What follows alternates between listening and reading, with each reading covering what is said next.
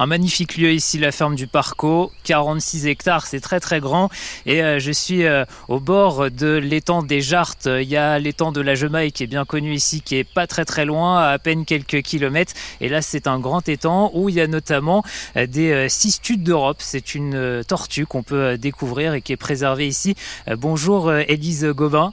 Bonjour. Vous travaillez pour le syndicat mixte du bassin de Lille, vous êtes animatrice. Présentez-nous euh, cette tortue, cette cistude d'Europe. Elle ressemble à quoi?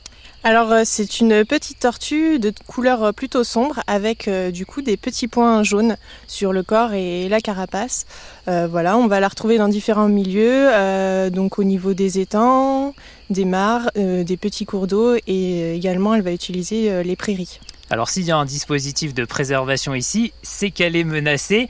Pourquoi elle est menacée? Qu'est-ce qui euh, la menace de disparition? Oui, alors euh, c'est une espèce euh, menacée qu'on retrouve euh, principalement dans le sud-ouest de la France et les principales causes de, menaces qui pèsent sur la sud, ça va être la destruction de l'habitat, donc ben, soit des étangs, soit des prairies qui vont se fermer. Donc le but c'est de maintenir ces états pour protéger cette espèce. Sylvain Varnier est à côté de vous, il travaille au service environnement du département de la Dordogne. Sylvain, quels sont les que vous mettez ici en place à l'étang des Jartes pour protéger cette cistude d'Europe alors oui, c'est vrai que le département amène des actions d'aménagement favorables à la cistude. Hein. On le fait notamment via des, chantiers écoles avec différents lycées agricoles.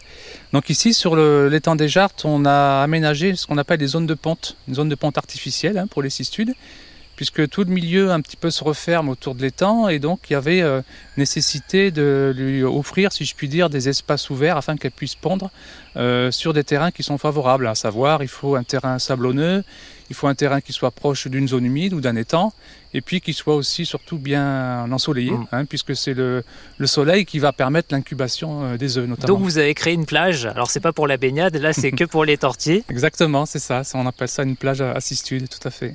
Alors euh, Élise, que se passe-t-il? Parce que moi j'essaye de les trouver, les tortues, et là j'en vois aucune, elles sont discrètes.